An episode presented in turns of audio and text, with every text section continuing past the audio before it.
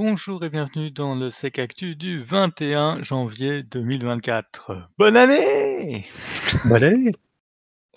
Et ce soir, je suis avec, heu, Blafarus et si vous êtes parmi nous, c'est que vous avez résisté aux problématiques du Pulse Secure VPN, heu, maintenant Ivanti, heu, je sais pas quoi et que vous êtes au taquet pour une nouvelle année qui sera pareille que la précédente, en un peu pire avec un peu plus d'IA et puis voilà. Et donc, heu, on est reparti, on va parler ce soir de chiffrement d'airdrop, hein, de des API exposées publiquement, d'un opérateur, heu, télécom, heu, qui fait des petites bêtises, mais aussi d'autres sociétés bien connues ou d'organisations bien connues qui ont eu quelques problèmes sur X, hein, ex-Twitter. Et puis un peu de ransomware et quelques publications, quelques lectures pour que vous puissiez vous occuper en ce début d'année.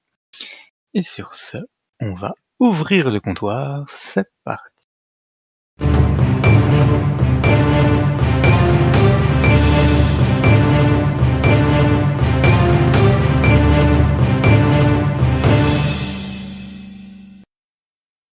Alors, heu, Bafarus, on commence par le chiffrement d'airdrop, heu, il y aurait un petit souci. Ouais, la Chine, hem, a annoncé qu'ils avaient cassé le chiffrement de airdrop. Alors on est presque sur ce cas réel. Ce qui se passe, c'est qu'en Chine, bah, les dissidents, pro-démocratiques qui veulent échanger des informations et des documents confidentiels, heu, plutôt que de passer sur du réseau internet qui est totalement contrôlé dans ce pays, ils sont passés par ce protocole qui est en peer to peer et surtout, heu, proximité et donc, heu, on n'a pas besoin d'être connecté aux interfaces, ou aux réseaux, hem, télécoms contrôlés par l'État. Voilà, faut un iPhone par contre, hein, donc on est en train de parler de l'échange de proximité des iPhones pour ceux qui sont pas fans de la de la pomme et qui connaissent pas le le truc.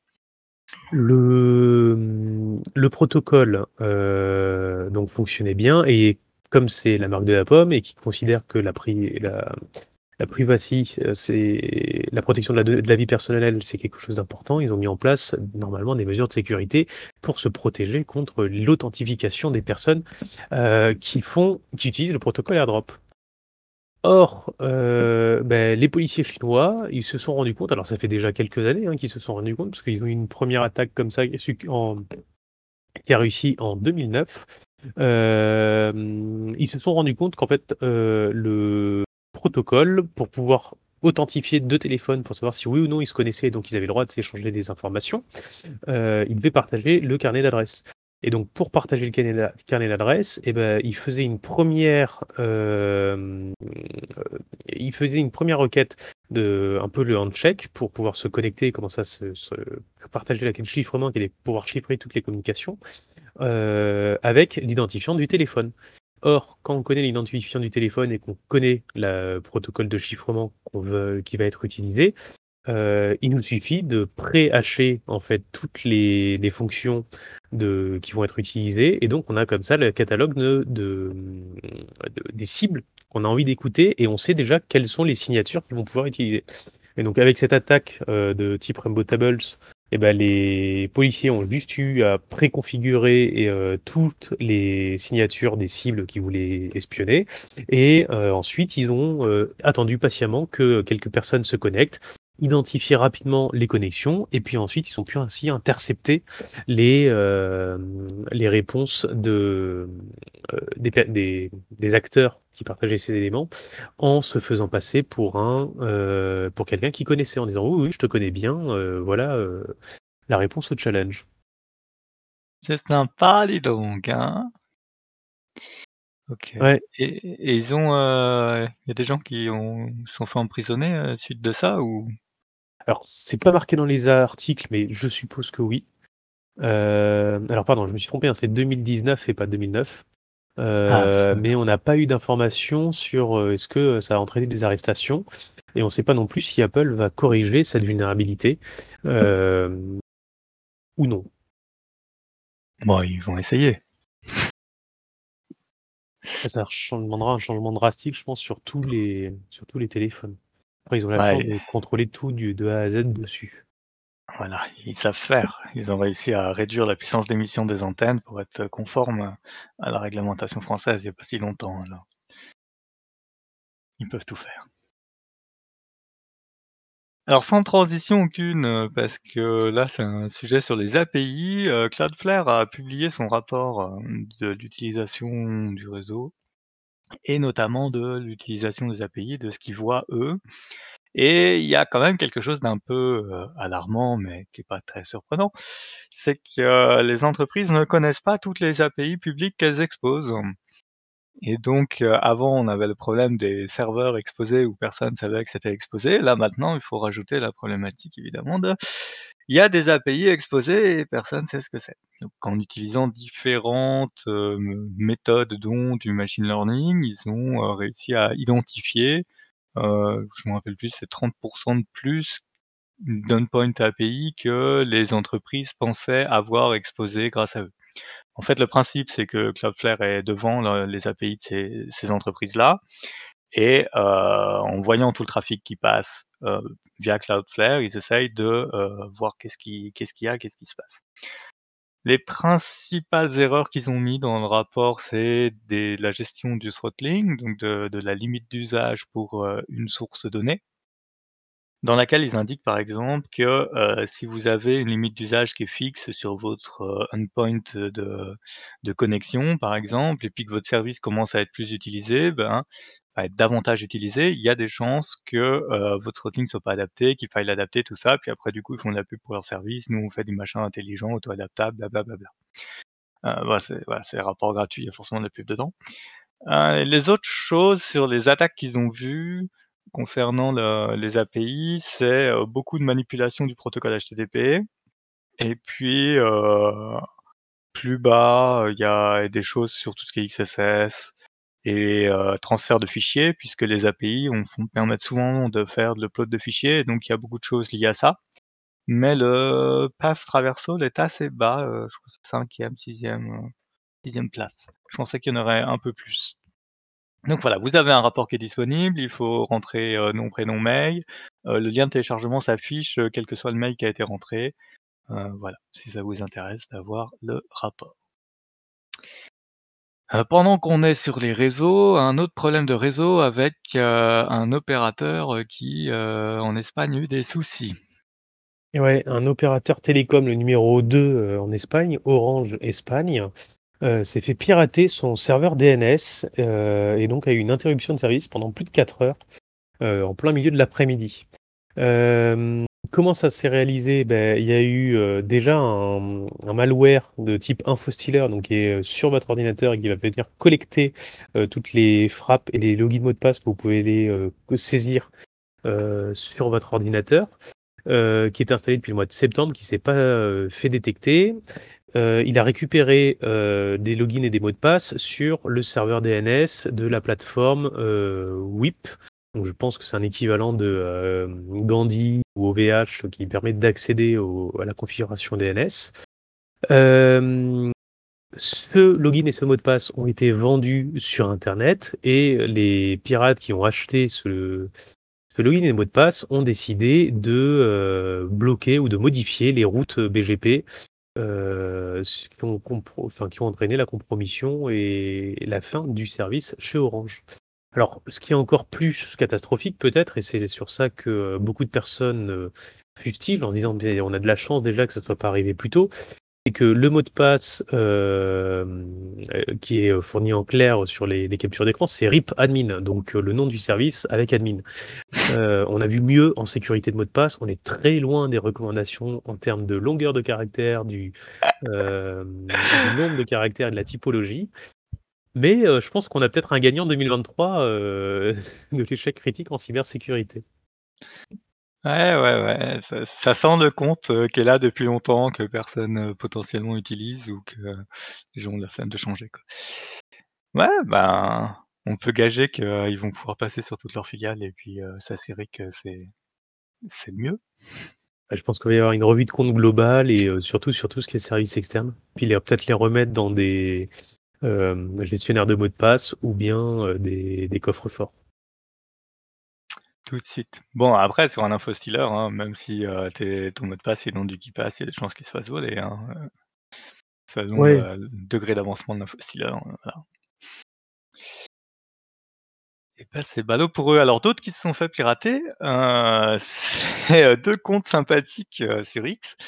Le compte de la SEC, donc qui est, le, on appelle ça? Le régulateur, économique, des États-Unis d'Amérique, qui, heu, s'est fait pirater et donc qui a annoncé, heu, une régulari enfin, une réglementation de la partie bitcoin et l'approbation de des places bitcoin, heu enfin pas bitcoin, toute, heu, crypto-monnaie d'ailleurs, je crois. Toute crypto-monnaie validée au niveau national, se trouve, heu, sous réglementation de la SEC. Enfin bref, une un truc sympathique qui, bien entendu, ne pouvait pas se retrouver ailleurs que sur X, donc heu, toujours recouper ses informations, ça évite d'avoir des problèmes et donc bah, c'est bien dommage, ils se sont fait, poutrer leur compte. Mais aussi intéressant, dans ceux qui se sont fait poutrer leur compte, X récemment, on a Mendiant, qui est, quand même connu pour faire de la réponse à incidents. Heu, donc ils se sont fait racheter par Google, donc maintenant je suppose qu'il faut dire, Mendiant by Google. Et eux, en fait, ils se sont fait avoir parce que, ils payent pas, d'abonnement et donc si vous avez pas forcément suivi, mais sur, X maintenant, si vous avez pas d'abonnement, vous avez pas les mêmes méthodes de sécurisation de votre compte que quand vous payez et heu, a priori, ils se sont retrouvés avec un fallback sur les SMS et ils se sont fait poutrer par là. Heu, voilà. Donc heu, c'est l'occasion, si vous payez pas d'abonnement, Twitter, enfin X, de, heu refaire un tour de vos comptes et de vérifier quel est le MFA activé. Voilà. Mais là, soudainement, en vous le disant, j'ai un doute, je croyais qu'ils avaient supprimé le SMS et laissé que les apps Yes. d'authentification pour économiser les coûts, donc ça doit être l'inverse.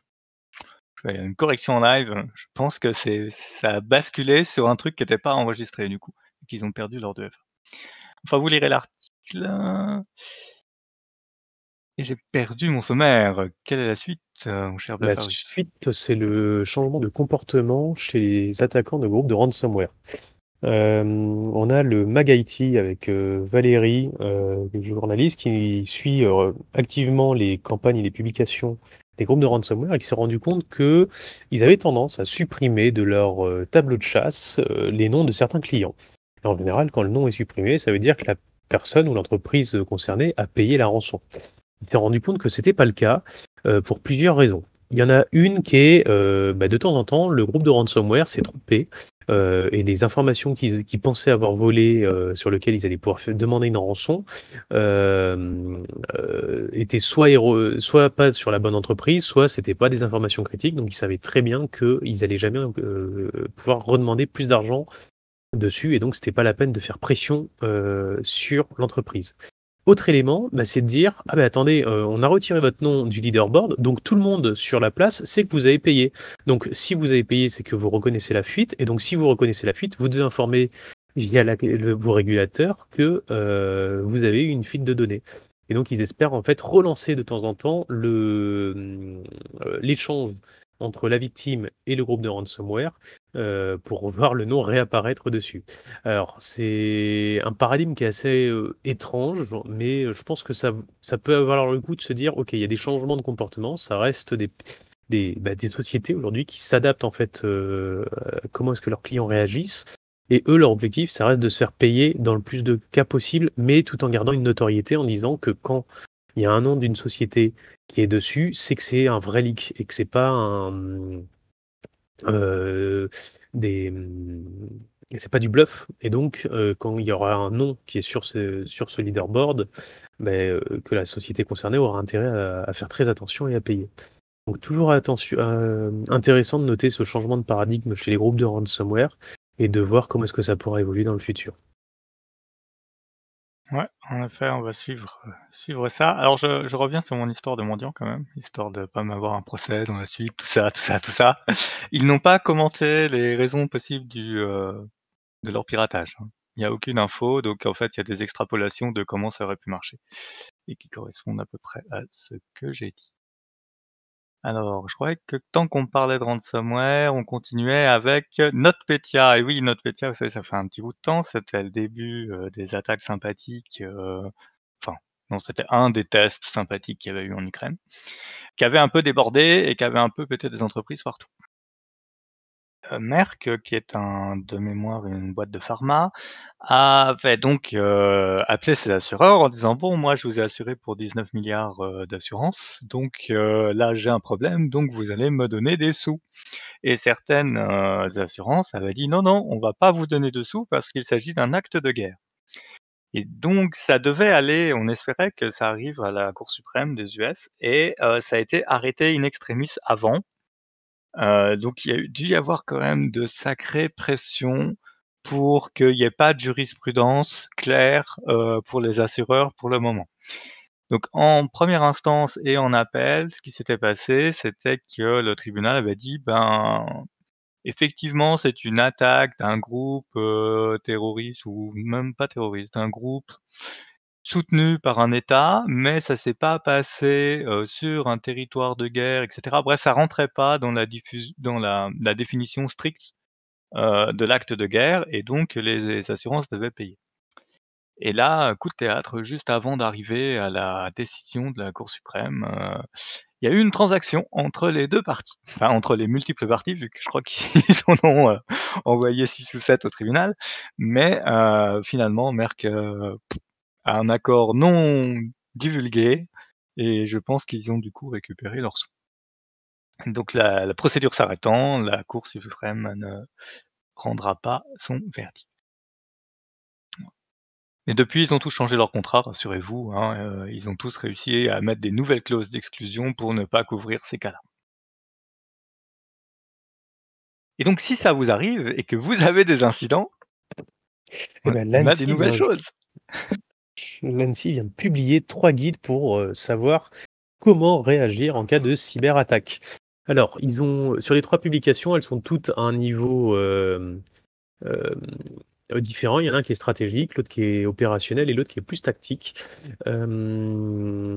Leur objectif, c'est de vous préparer à l'incident en disant: «Beh, pensez à faire un backup, pensez à tester vos sauvegardes et à vos restaurations et puis ayez une cellule de crise qui soit capable de gérer l'incident, de communiquer et d'avoir un plan de continuité d'activité». Donc là, on est sur la partie vraiment, heu, haut niveau, au niveau stratégique. Sur la partie opérationnelle, là, on est vraiment sur, heu, comment est-ce que le DSI et le RSSI ainsi que les administrateurs systèmes peuvent redémarrer les systèmes? Quelle est la priorité des systèmes à relancer? Comment est-ce qu'on, s'entraîne et comment est-ce qu'on fait, on redémarre de manière sécurisée, des systèmes? Et le dernier point, donc qui est vraiment très technique, qui est lui est concentré que sur, heu, la protection de l'Active Directory avec, hem, la mise en place d'un Active Directory par tiers et donc on va se concentrer sur l'Active Directory tier 0 qui est celui des administrateurs systèmes. Heu, sur comment est-ce qu'on sécurise cet Active Directory et comment est-ce qu'on peut le redémarrer de manière sûre et certaine pour pour ne plus avoir de comptes, heu, entre guillemets «malveillants» et reconstruire un SI sain à partir de cet Active Directory. Donc beaucoup de lectures puisque chaque, hem, guide fait plusieurs cin heu, dizaines de pages, voire centaines de pages, pour l'un et Non mais c'est des petites pages, hein. On vous rassure, c'est écrit gros dans les pages. Ouais, donc de quoi lire, pour les prochains week-ends si le temps froid revient sur, la région parisienne ou où est-ce que vous nous écoutez? Mmh mh. C'est vrai, j'ai regardé un peu la partie, heu, Active Directory, donc c'est intéressant parce qu'effectivement on voit tous les points qu'ils ont, heu, creusés avec le temps et qui disent: «Oui, oui, bah, c'est pas juste changer, heu, votre KRBTGT les gars, hein». Donc c'est bien et puis ça vient compléter d'autres documents qui étaient publi qui ont été publiés plus tôt dans l'année, qui étaient aussi sur, la gestion de crise et la réponse à incident.